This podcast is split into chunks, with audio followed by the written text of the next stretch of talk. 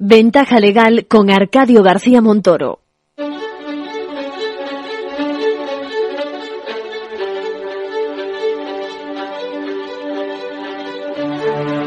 La entrevista, escuchar, es compartir conocimiento.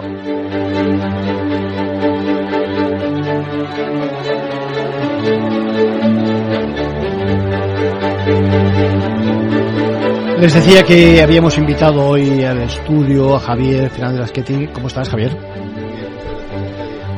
Bueno, pues eh, Javier ya lo decía antes, es socio del Zaburu, profesor de propiedad intelectual del Instituto de Empresa Law School. ¿es así? Sí. Eso es. Y además presidente de la sección de propiedad intelectual del Ilustre Colegio de la Abogacía de Madrid. Eso es. Bueno, como ven, ya, ya le hemos invitado en otras ocasiones y es un, un ponente de referencia como letrado también. Y son tantos los temas que tengo aquí acumulados en materia de propiedad intelectual y demás que vamos a saltarlo. Vamos a aprovecharnos de ya que hemos conseguido que venga al despacho, venga aquí a la oficina, al estudio. Eh, Javier, eh, la inteligencia artificial la tenemos hasta en la sopa, ¿no? Y mucha de ella no es, no es artificial. Por todas o no es, ¿Qué te parece? Sí. Bueno, eh, hay una, una explosión, efectivamente, hay que distinguir. Hay una parte que es inteligencia artificial, bueno, hasta la rumba tiene inteligencia artificial para saber cómo moverse en una habitación. Pero eh, estamos hablando de, de otros fenómenos que son más recientes. Llevamos mucho tiempo con ello, pero la inteligencia artificial generativa es la que está provocando quizá un poco más de, de preocupación, ¿no? Los, los modelos de lenguaje eh, masivo y tal están preocupando bastante y hay muchas manifestaciones en el, eh, todos los días, todos los días Sí, vemos sí. En, en los periódicos y tal. Está por un lado, pues, eh, la famosa demanda que han presentado los autores, que hay más de 9.000 y entre ellos pues está John Grisham o Jonathan Franzen, etcétera, porque lo que están reclamando básicamente es que se, está se están usando sus obras para entrenar a, a- a- a- a máquinas, digamos, Sí, ¿no? máquinas sí, de, sí, de inteligencia artificial y eh, no se está no se está pagando nada por ello, ¿no? Hay una una demanda presentada por la asociación por la Guilds eh. Author Guilds y eh, bueno vamos a ver en qué queda. Ha habido otras anteriores, ¿eh? los artistas plásticos también han presentado demandas anteriores y es una class action, ya sabes, Sí, la sí. que junta a un montón de gente. Por, por- por explicarlo para que nos entiendan todos nuestros oyentes que no estén metidos en estos temas jurídicos y demás, eh, digamos que los autores eh, temen que digamos que se cojan patrones no de obras que ya han escrito Sí. y en base a eso déjame que lo haga así de frívolo es decir uno diga pues quiero una obra de John Grisham o de cualquiera de los autores donde en este caso haya un, un, yo que sé un muerto o tres eh, robos de cuadros o lo que fuera y con el mismo estilo ¿eh? la, la herramienta digamos lo que hace es que te escribe la obra ¿no? Eso es. Es decir, estas, estas máquinas o estas herramientas lo que hacen es que, por un lado, eh, generan ideas para, para tramas, por ejemplo, que Sí. es una- la cosa más sencilla, Sí. o generan textos sobre la base de, lo- de textos que tienen ahí acumulados. Claro, eso significa que al final el autor queda relegado, te pueden hacer, no son copias exactamente, ¿no? Porque si fueran copias ya estarían protegidas y ya, ¿no? Bueno, depende. Hay algunas veces que copian trozos, hay Ah, otras sí. veces que, que es- simplemente van cogiendo pedazos muy pequeñitos para, para hacer la composición, ¿no? Al final la imagen es la que, de que estamos hablando precisamente de algo como, Sí. o sea, en definitiva es lo que, lo que, lo que se hace también en los mercadillos para que nos entienda la gente, ¿no? Pero sí. en el plano intelectual, ¿no? Sí, algo así, algo así. Pero hay situaciones curiosas, porque por ejemplo, Jane Friedman, que es una, una escritora norteamericana, denunciaba que estaban utilizando su nombre en novelas que no había escrito ella, que habían, utiliza, habían escrito utilizando eh, máquinas de, de inteligencia artificial, o sea, software de, de inteligencia artificial.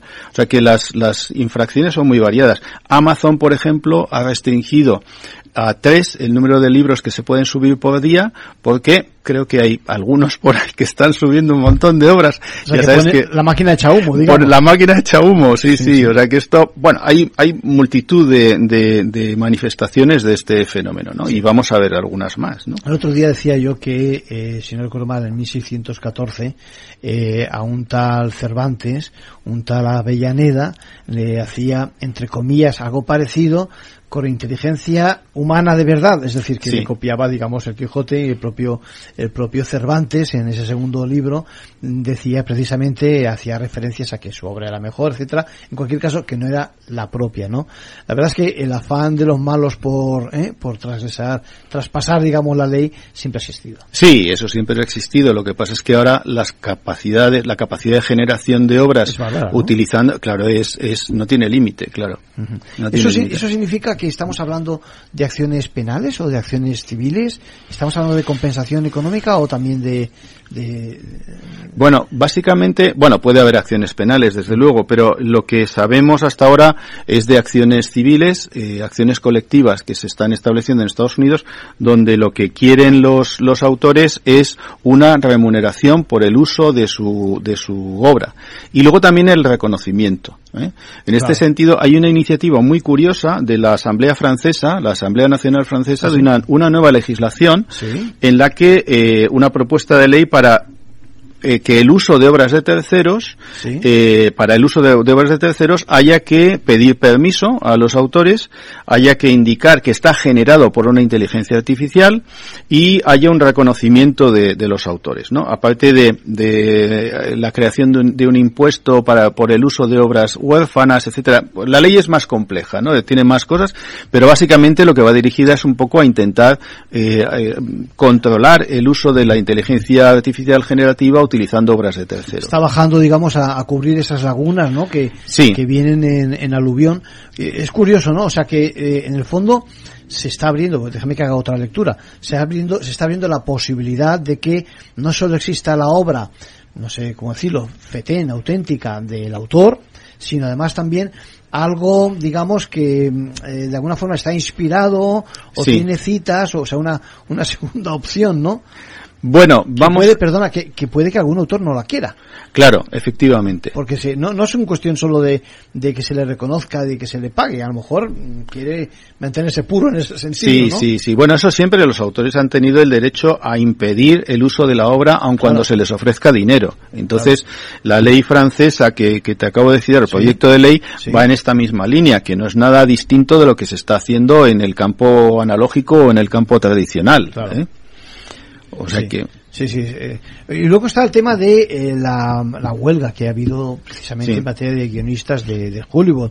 Que al guionista parece que se le da poca importancia, pero en efecto es el, el que, eh, en función de cómo tenga éxito o no la obra, también tiene mucho que decir, ¿no? Sin duda, sin duda. Lo que pasa es que esa, esa es, eh, no diría que harina de otro costal, pero sí tiene otros, otros matices. ¿eh? Sí, vamos a ver. La, la, inteligencia artificial ya se estaba utilizando en la industria de Hollywood, fundamentalmente en dos campos a la hora de la creación de obras, ¿no? Una es en la generación de ideas para episodios, o sea que en, lo que llaman el, el, el, el, ámbito de la creación del propio guion, y otro para reescribir o modificar los guiones cuando estaban grabando y, sin tener que volver a devolvérselo otra vez a los a los escritores. Ah, o sea, eso es muy interesante. O sea que por una parte cuando digamos sobre la marcha, porque la cosa va también tan rápida en el sector, tienen que hacer ajustes y demás, utilizan las herramientas en ese sentido para para perfilarla mejor, ¿no? para darle. Eso es. Si cambio que hmm. invento que alguien ha matado a otro, entonces habrá que buscar otra solución para Exacto, exacto. Sobre la marcha, ten en cuenta, bueno, tú sabes que hay que producir episodios de series constantemente y eso no no admite mucha demora. Entonces, digamos que esto estaba se estaba utilizando ya. El problema es que hay una intervención cada vez o una sí, una intervención cada vez mayor de, de herramientas de inteligencia artificial para la generación de guiones. Eso por un lado y además es que los actores también se unieron a la a la huelga y es porque, eh, por un lado, el sindicato de actores decía que se estaba utilizando la imagen de actores de, de, extras, fundamentalmente, se les eh, sacaba en 3D y luego se reutilizaba, se reutilizaba esa, esa imagen. O sea, en vez de contratar a, a 25 extras para 10 episodios, los contrataban una vez y utilizaban su imagen 25 veces. Por eso se han juntado unos, unos y otros, ¿no?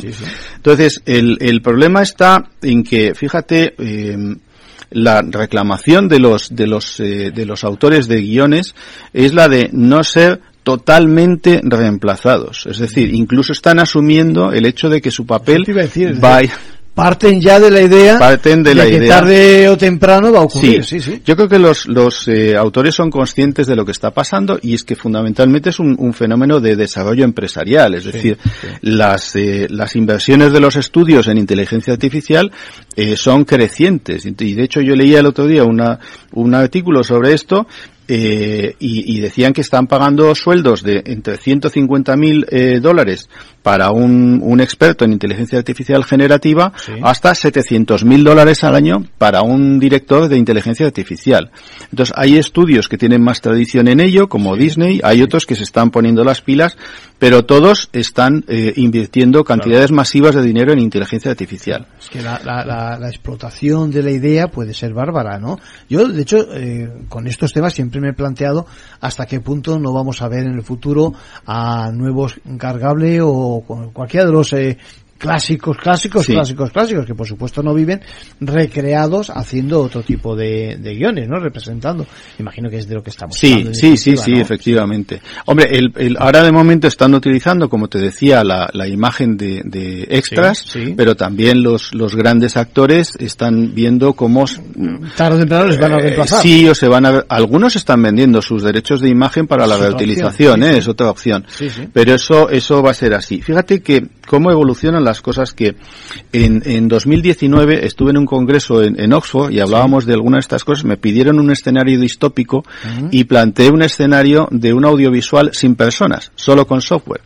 Y aquel, en aquel entonces... O sea, personas, pero digamos creadas con software. Eso es, eso es. O sea, no personas Creación... reales, no se contrata es. a fulanito, sino que eso es. se hace su imagen y se eso aprovecha es. su imagen. O se crean imágenes, porque hay software También. como por ejemplo This Person Doesn't Exist, que, que crea eh, imágenes Nuevas. de personas sí, que no existen, que no existen ¿vale? Sí, sí. Entonces, aquello parecía un tanto distópico, estamos en el 2023 y mira lo que está pasando. O sea, que esto lo tenemos aquí. O sea, Entonces, que, que, te adelantaste, vamos, acertaste, diste de pleno en... en bueno, a veces algún uno acierta, pero verdaderamente no era tan difícil, o sea, no es, no es una cosa de gurú, sino simplemente ver un poco lo que era la realidad, las herramientas que había disponibles, lo que estaba ocurriendo en aquellos, claro, en aquellos momentos, por ejemplo, ya había algunas películas, aparte de Avatar, ¿Sí? pues la, la segunda eh, versión del Rey León utilizaba unos, unos eh, elementos de, de, de, vamos, unos dibujos animados que se aproximaban muchísimo a la realidad. Uh -huh. Entonces, combinar eso con, con las herramientas que había disponibles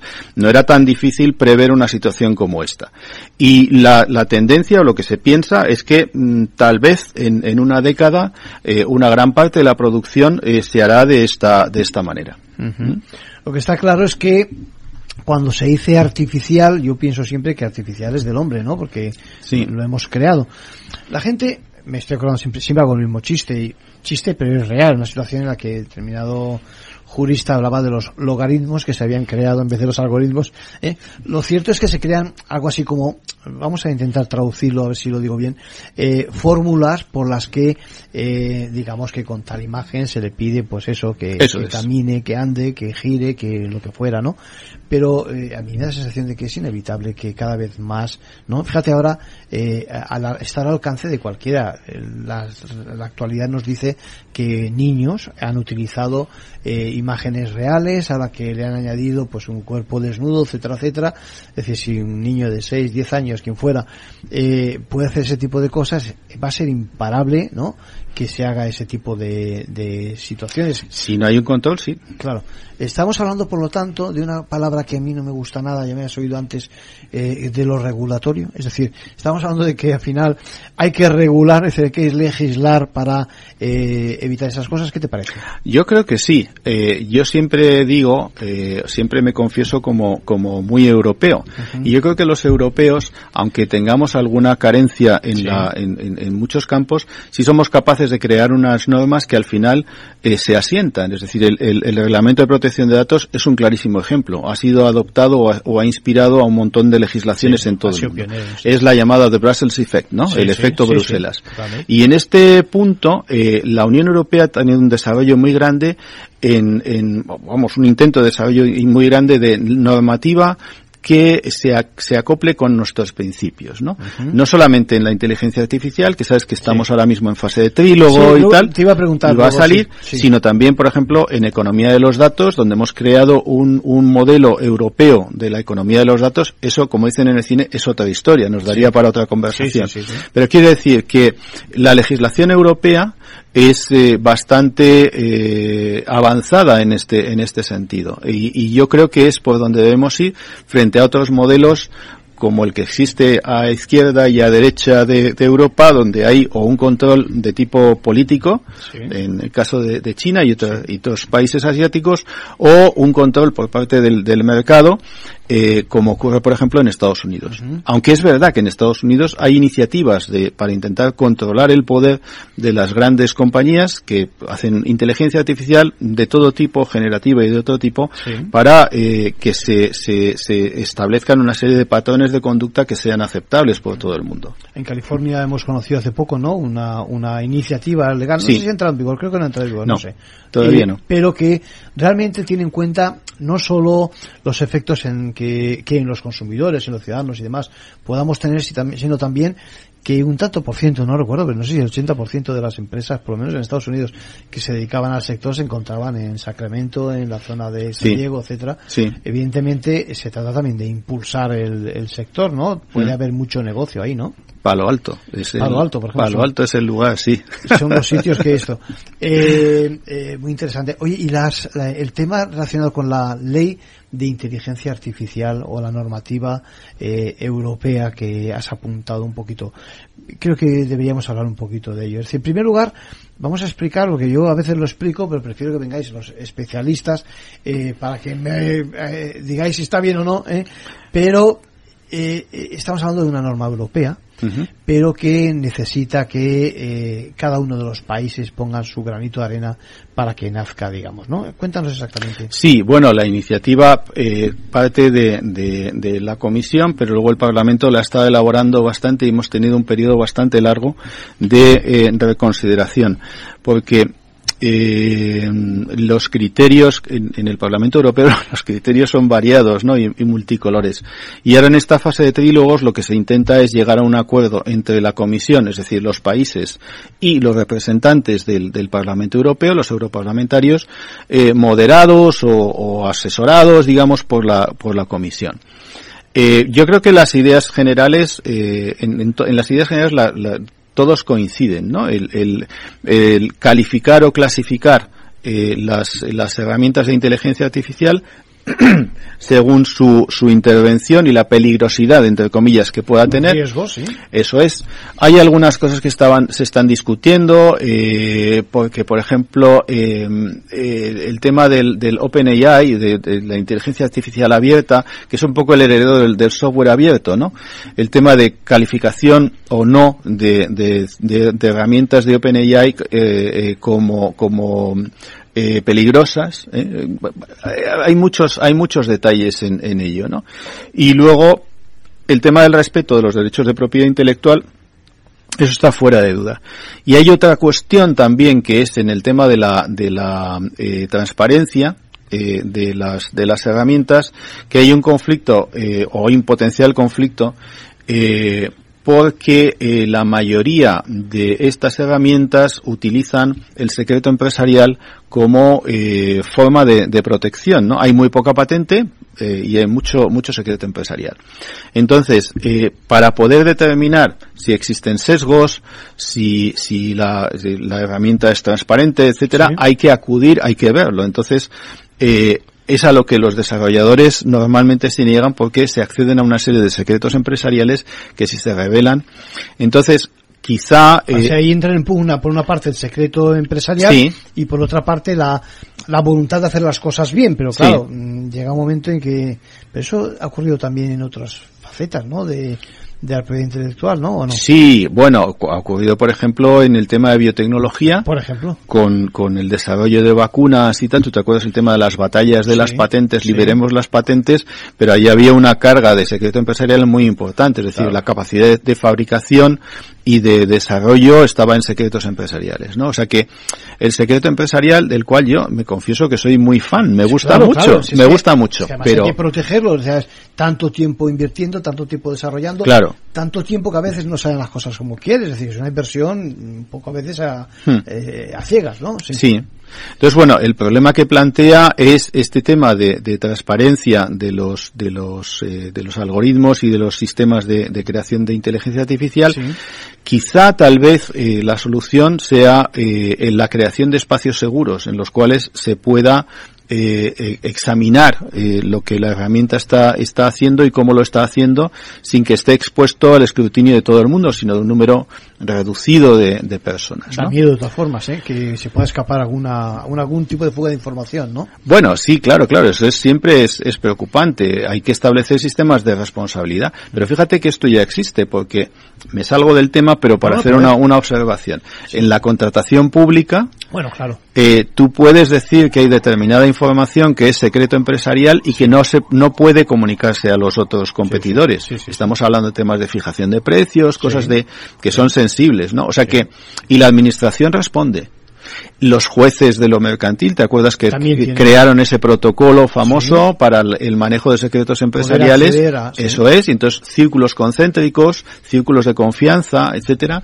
O sea que yo creo que hay medios para encontrar un punto de encuentro en el cual los que sean dueños de herramientas de inteligencia artificial puedan revelar cuáles son los elementos eh, que, que la, que la constituyen, eh, ver si existe algún tipo de sesgo o algún otro elemento rechazable y a partir de ahí proceder a una modificación en su caso, sin que se vea expuesto a que un tercero pueda acceder a esa, a esa información que es muy sensible. Menudo campo para el espionaje industrial. ¿eh? Aquí de esto sí que se puede hacer un buen libro también. Muchísimo. ¿eh? Sin necesidad de, recurrir a, a, a Greensham o cualquiera de Sí, estos sí, autores. ¿eh? muchísimo. Oye, estamos acabando con aquel que dice, háblame de las plataformas de inteligencia artificial. El papel es fundamental, ¿no? En el futuro se prevé que a partir de ahí podamos desarrollar mejor, los que quieran, este tipo de cuestiones, ¿no?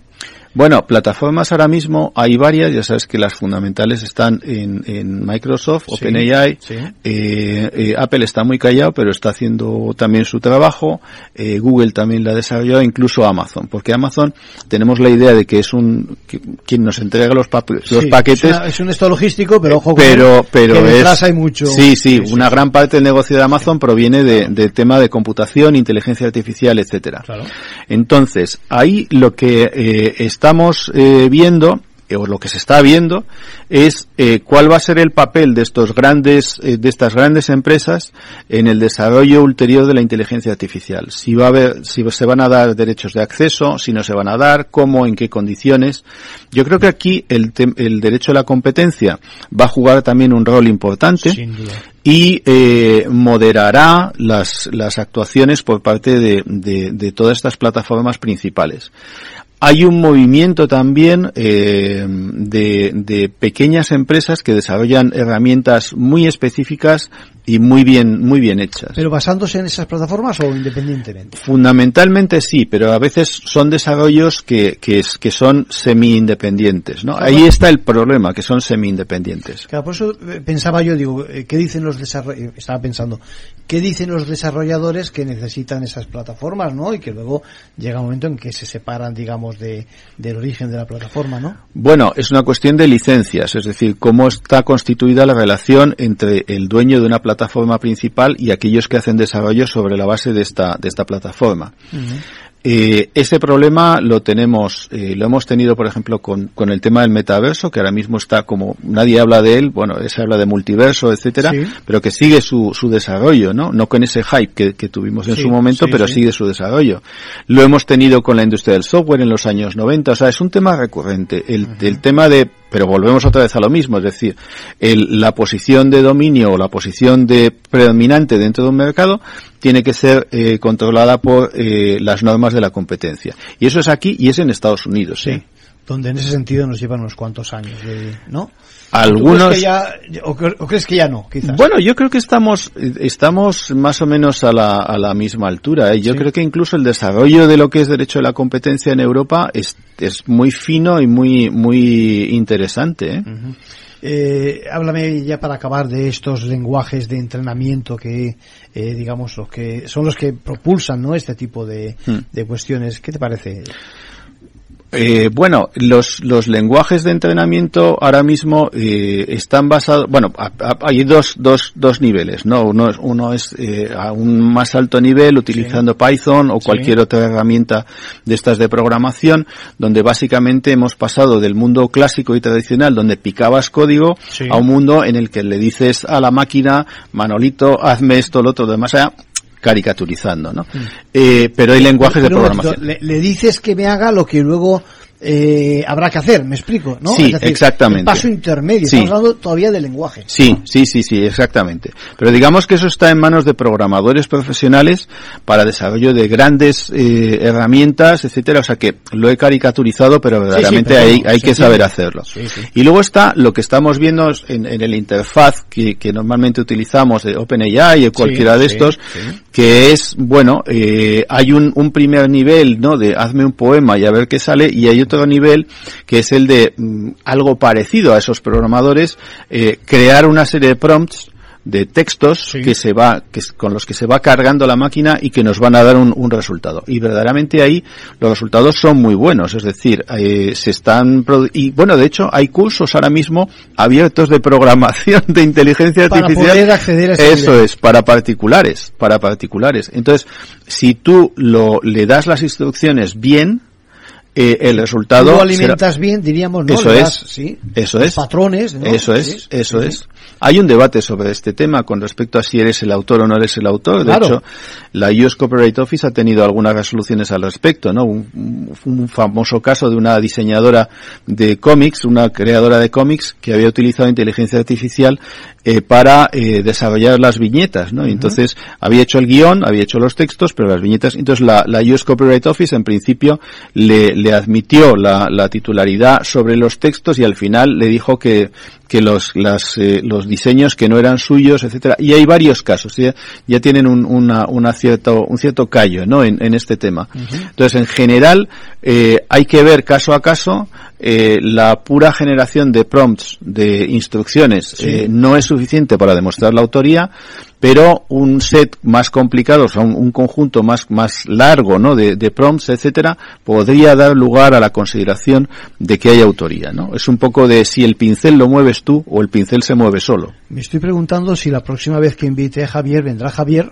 o vendrá eh, algo generado por una inteligencia artificial que lo haga no tan bien como Javier, eso va a ser muy difícil, pero lo, lo podría hacer. Es interesantísimo este campo, Javier, me parece que estamos en un punto de inflexión, ¿no? En materia de propiedad intelectual, puede pegar un salto mm, bárbaro, digamos, la creación de obras con este tipo de herramientas, sí. ¿no? Sí. Y yo creo que ese es el miedo y por lo que sí estoy de acuerdo. Ahí cedo si te pareces. Eh, yo creo que eh, de, algu- de alguna forma regular, pues habrá que regular en Sí. este caso porque si no se nos va todo al traste, ¿no? Pero seguirá habiendo de todo, es Claro. decir, eh, esto mal comparado, eh, la gente comerá hamburguesas, Claro. eh, pero la gente seguirá yendo a, a- a estrellas Michelin. Muchas gracias Javier Fernández Lasqueti, un placer tenerte por aquí y seguiremos en contacto siguiendo Muchas gracias a ti. tus cursos.